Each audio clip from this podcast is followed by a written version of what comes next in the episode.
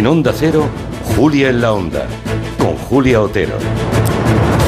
Tema interesante del día. Finalmente, después de un fin de semana de protestas, de las que no había precedentes, por cierto, la sacrosanta BBC, la televisión pública británica, emblema del buen hacer periodístico, ha dado marcha atrás en su decisión de suspender a Gary Lineker. Seguro que le conocen, se acuerdan de él, estuvo en la Liga Española. El exfutbolista, Gary Lineker, que lleva 30 años de colaborador experto presentando un, un, espacio que se llama Match of the Day, fue apartado de la televisión pública británica porque dio una opinión personal en sus redes personales, no en la BBC, no, en sus redes personales. Uh, lo que hacía Lineker era criticar esa polémica ley anti-inmigración del gobierno de Reino Unido. Bueno, tan polémica que está por ver que sea una ley compatible con los derechos humanos que defiende el derecho internacional. Según argumentaba el director de la BBC, la cadena tiene desde 2020 una especie de guía sobre las publicaciones en redes sociales que no permiten ese tipo de mensajes. O sea, si trabajas en la BBC no puedes pronunciarte personalmente en tus redes sociales. Claro, después del escándalo que se ha organizado en Reino Unido este fin de semana en el que todos los clubes de la Premier, y esto me parece que es importante, se negaron a hablar para la BBC si mantenían el veto a Gary Lineker.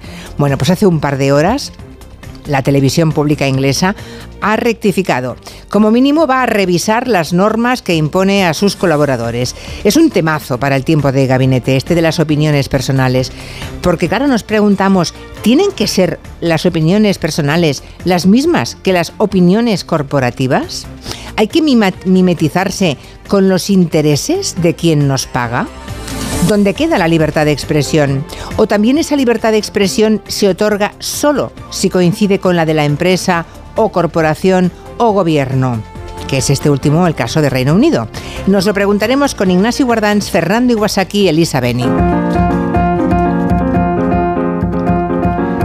no es el único debate intenso que hoy tendremos. Hoy es un programa que creo que les va a encantar porque tenemos el asunto de las donaciones de semen y óvulos también.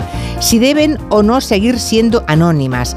La ley en España estipula que sí, que son anónimas, pero hay países como Portugal, Alemania, Suecia, donde no es así. En esos lugares los hijos eh, tienen derecho a conocer la identidad de sus padres biológicos, bueno, de los donantes biológicos. Es que llamarle padres, no sé qué quieren que les diga. Bueno, al cumplir los 18 pueden conocerles.